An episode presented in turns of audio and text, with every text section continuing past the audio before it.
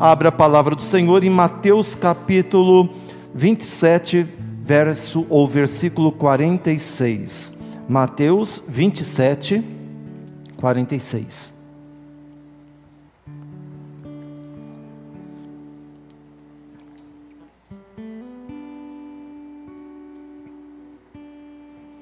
Está aqui no projetor. E por volta da hora nona, exclamou Jesus em alta voz, dizendo: Eli, Eli, lama sabatani.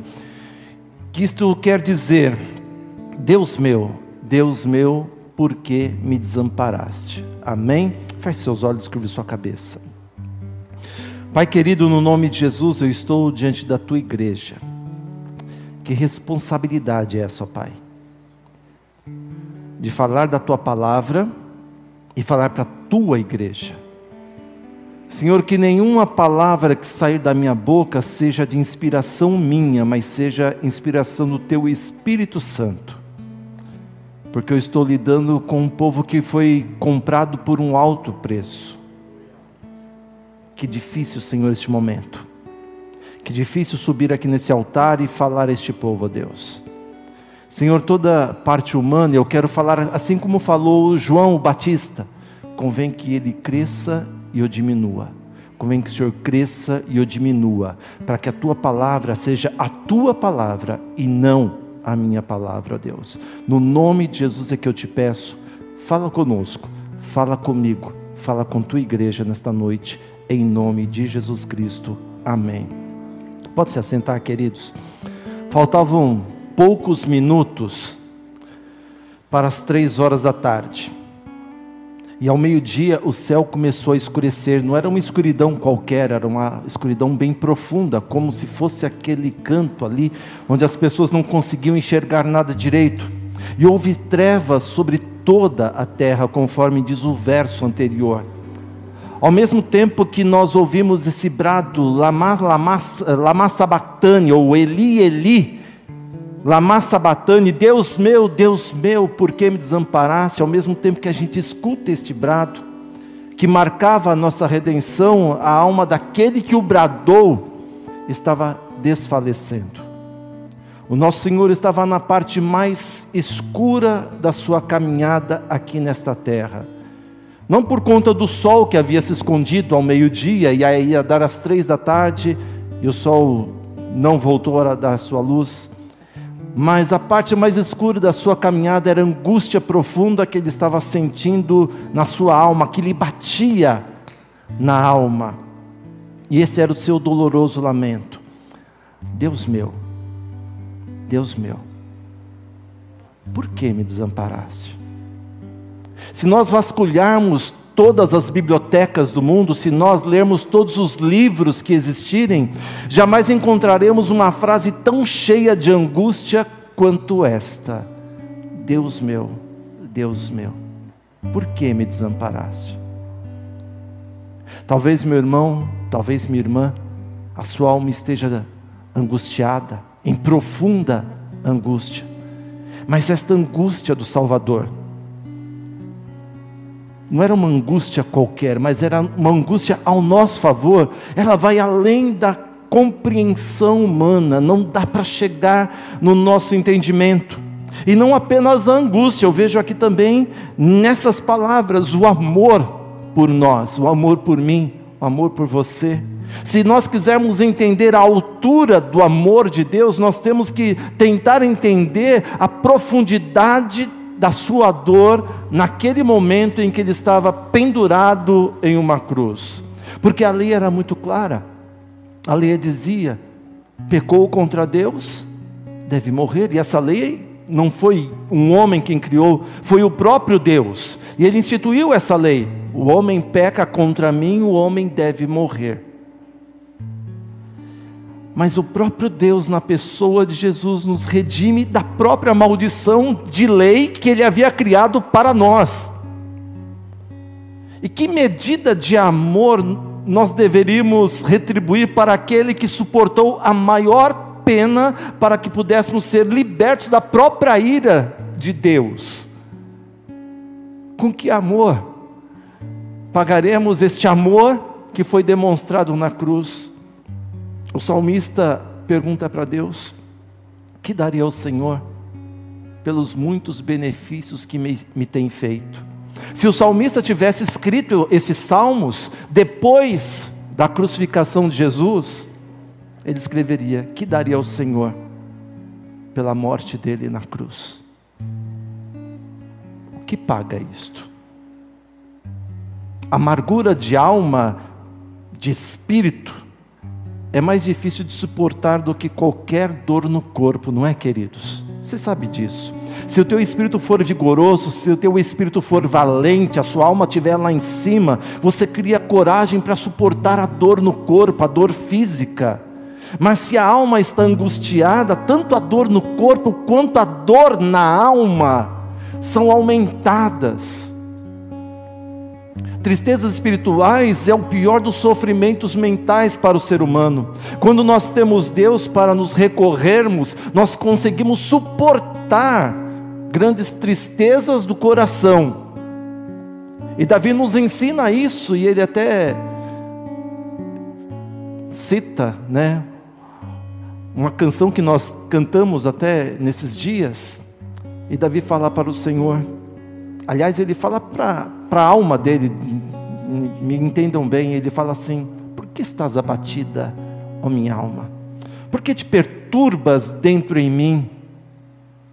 Ele estava numa tristeza profunda em sua alma, mas ao mesmo tempo que ele pergunta para a sua alma por que, que ela está triste, ele dá resposta para a sua própria alma: espere em Deus, pois ainda o louvarei.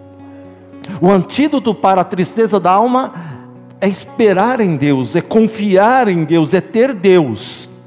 Há um consolo para a nossa alma se nós tivermos Deus, mas e se o Senhor for retirado? E se Deus não estiver naquele momento? Se o aconchego da luz do Senhor for escurecida por uma hora sequer, o que será de nós? A aflição desse momento pode ser comparada a um prelúdio, a uma introdução do que seria o inferno, sem Deus e com a alma angustiada. O salmista disse certa vez: Não me esconda, Senhor, a tua face, não rejeites, não rejeites com ira ao teu servo. Ele está falando, Senhor, não esconda de mim a tua face, eu não posso ficar sem a tua presença. Nós podemos suportar um corpo que sangra, um espírito ferido, mas uma alma consciente do abandono por parte de Deus, não dá para se imaginar, queridos. E quando Deus esconde a sua face do seu trono e estende a sua nuvem sobre ele, quem pode suportar essa escuridão da ausência da presença de Deus? E quando a gente vê Jesus, a trajetória de Jesus nos evangelhos, Jesus está sempre falando: olha, o Pai está comigo, eu e o Pai somos um, nós estamos juntinhos, eu estou fazendo a vontade dEle, eu caminho com Ele, Ele caminha comigo, juntinhos sempre. Algumas vezes a nossa fé vacila, a gente perde a fé por alguns momentos e achamos que Deus nos abandonou, mas nós, na realidade, que abandonamos a Deus. Mas a fé de Jesus vacilou, a nossa vacila, a dele vacilou. Nem por um momento a fé de Jesus vacilou. E ele diz aqui: Deus meu, Deus meu, por duas vezes ele diz: Deus meu, Deus meu. Ele estava afirmando ainda no momento em que ele não sentia a presença do Pai, em que o Pai se afastou dele, ele ainda estava afirmando a sua fé no Pai, afirmando a sua fé em Deus. Era, se como, era como se Jesus estivesse dizendo para Deus ali pendurado naquela cruz: Deus meu, mesmo que tu tenhas me abandonado, eu não te abandono. Ele já não sentia mais a presença de Deus, mas ainda ele tinha fé em Deus. Ele tinha uma forte fé no Pai. Mas mesmo tendo esta fé, ele sente que o Pai retirou a sua presença daquele momento. Em nenhum momento dos evangelhos, queridos, nós vemos Jesus reclamando da dor Em no momento dos evangelhos, nós vemos Jesus reclamando da fraqueza física, reclamando das chicotadas que ele tomou ali enquanto estava sendo julgado. Em nenhum momento nós vemos Jesus reclamando da coroa de espinhos, em nenhum momento nós vemos Jesus reclamando da sua carne sendo dilacerada. Em nenhum momento nós vemos Jesus reclamando dos pregos, em nenhum momento nós vemos Jesus reclamando da cruz. Ele suportou tudo em silêncio. Mas quando ele sentiu o abandono da presença do Pai, aí o seu coração entrou em desespero. E ele geme. Lama Sabatani, por que me desamparaste? Seu único gemido é em relação a Deus, a presença de Deus. Não foi porque Pedro negou, não foi porque Judas o traiu, não foi porque os discípulos fugiram. Esse golpe da falta da presença de Deus dilacerou o coração de Jesus e ele diz: Eli, Eli, lama sabatani. Deus meu, Deus meu, por que me desamparaste? Não era uma tristeza ilusória, não, queridos, ele sentiu a ausência real de Deus. Porque o padrão de Deus é fazer a sua presença ser sensível, ser sentida no momento da aflição ao seu povo, às pessoas que o servem.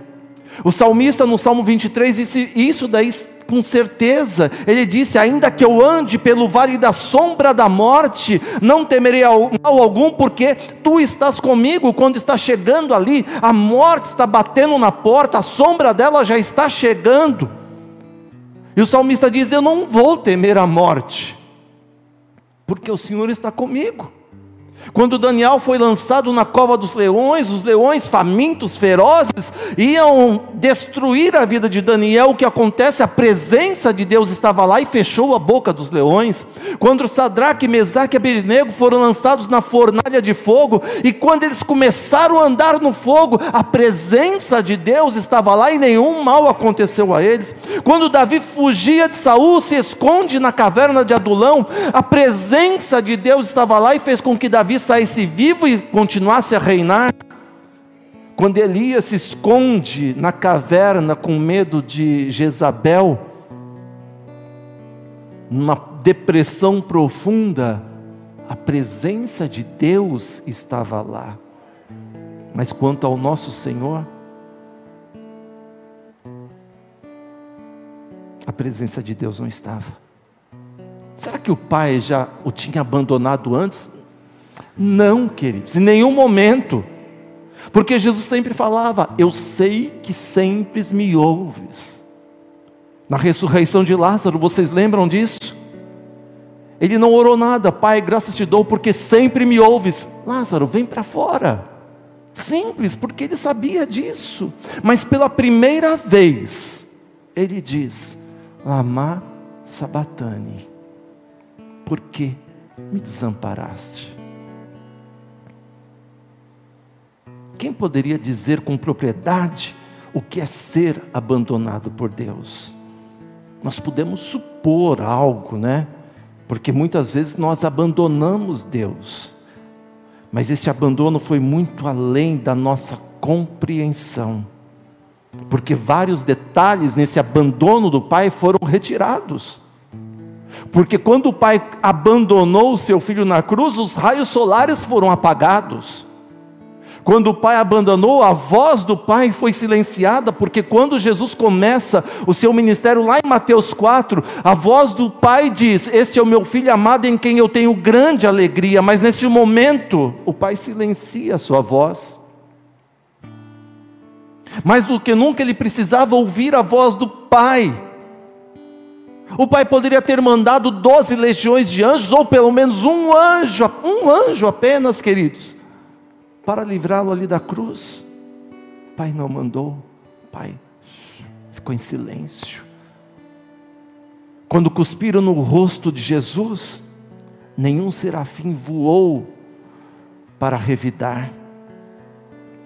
quando amarraram ali naquele tronco e o açoitaram, o exército celestial ficou só olhando, imóvel, não fez nada. Quando o pregaram na cruz, ninguém do céu veio libertar o príncipe da paz. O Pai o abandonou.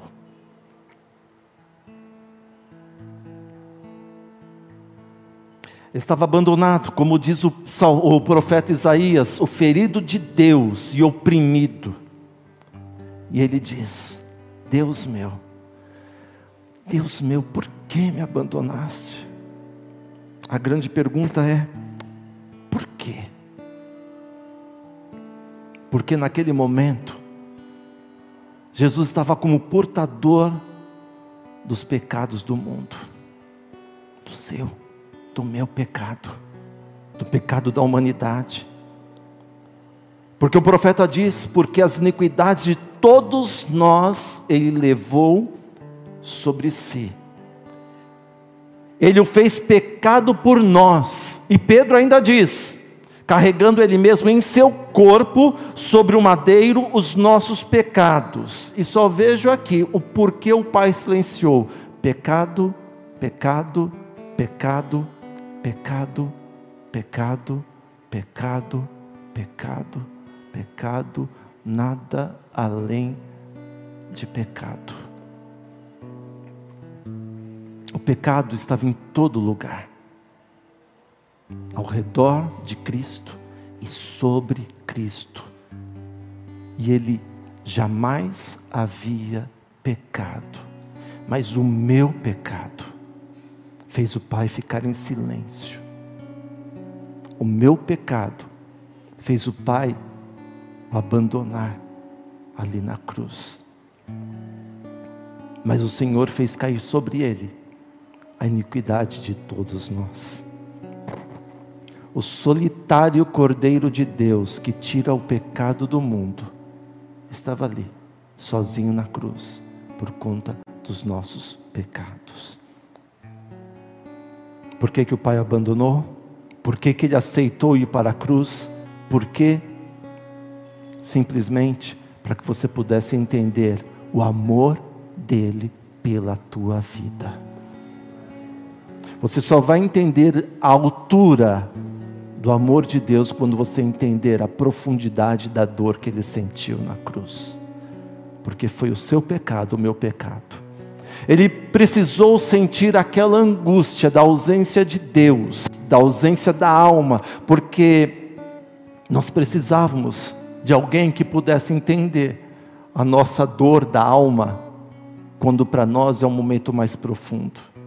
E muitas vezes a dor da nossa alma é causada por nós mesmos. Nós buscamos isso, nós pecamos, mas muitas vezes acontece, mesmo nós estando com Deus, a dor na alma vem, mas aquele que sentiu uma dor profunda na alma, aquele que era Deus se tornou homem, sabe o que o homem, o que a mulher sente, ele pode saber exatamente, o bom pastor que conhece as suas ovelhas, porque como a ovelha muda foi levado ao matador, ou seja, o pastor que se transformou em ovelha para que pudesse entender como uma ovelha se sente, ele sabe exatamente quando você está passando por um momento de angústia, de tristeza profunda. E você pode falar, queridos, porque o único momento em que Deus deixou alguém que clamou a Ele no momento de morte, no momento de angústia, de desespero, foi somente ali na cruz, porque em todos os momentos nós vemos Deus chegando perto de nós. Deus não vai te deixar na mão. Deus não vai te deixar sozinho. Deus não esquece de você. Eu mandei, enquanto eu preparava esse texto ontem, eu mandei no grupo da, do WhatsApp da nossa igreja um link de um, uma resenha de um livro. Eu não tenho esse livro, o livro dos mártires, escrito em 1600 e alguma coisa, que trata sobre os grandes mártires da igreja. E alguns deles por não aceitar algumas doutrinas na época da Inquisição, ele veio desde o do Império Romano, depois quando Constantino, é, Constantino mudou toda a trajetória, mas depois a Igreja Católica Romana se distanciou de Deus, não deixou a, a Bíblia com o povo, e muitos cristãos que queriam que a Bíblia chegasse até as pessoas, muitos foram lançados nas, na fogueira para serem queimados vivos, e é interessante que um deles, eu não me lembro o nome, ele estava ali na fogueira, e, e naquele fogo, enquanto ele estava sendo queimado, ele falava: Senhor, tenha misericórdia de mim, tem misericórdia de mim, tem misericórdia de mim. E o fogo começou a tomar conta dele, e a sua língua começou a inchar, os lábios começaram a ficar pretos, ele não conseguia mais falar, aí ele começou a bater um dos braços no, no coração e o braço caiu porque já tinha sido lacerado com fogo, ele bateu o outro, mas morreu, mas ele estava sentindo a presença de Deus ali naquele momento. Nós nunca passamos por isso. Mesmo que a gente chegue a passar, queridos, o Pai nunca vai te deixar sozinho, com essa solidão na tua alma. Talvez você tenha pensado: olha, Deus se afastou de mim. Jamais Ele vai querer se afastar de você. Muitas vezes somos nós que nos afastamos de Deus, porque o filho dele sabe exatamente o quão terrível é se afastar da presença do Pai. E ele sofreu por mim e por você. Eu queria que você fechasse seus olhos neste momento e que você entendesse que foi em teu lugar, tudo aquilo que ele sofreu, aquilo que ele passou, para que você pudesse ter o perdão dos teus pecados. Eu quero que você lembre disso. O Pai silenciou por conta dos nossos pecados. Infelizmente a gente tem brincado nesses dias, nesses tempos, de ser crente. E a gente esquece que a gente peca. E cada pecado que a gente comete, o Pai se lembra quando Ele desamparou o filho dele na cruz. Cada pecado que a gente comete, o Pai fica com o coração apertado e diz: O seu pecado matou meu filho lá na cruz e eu não pude fazer nada por conta do teu pecado.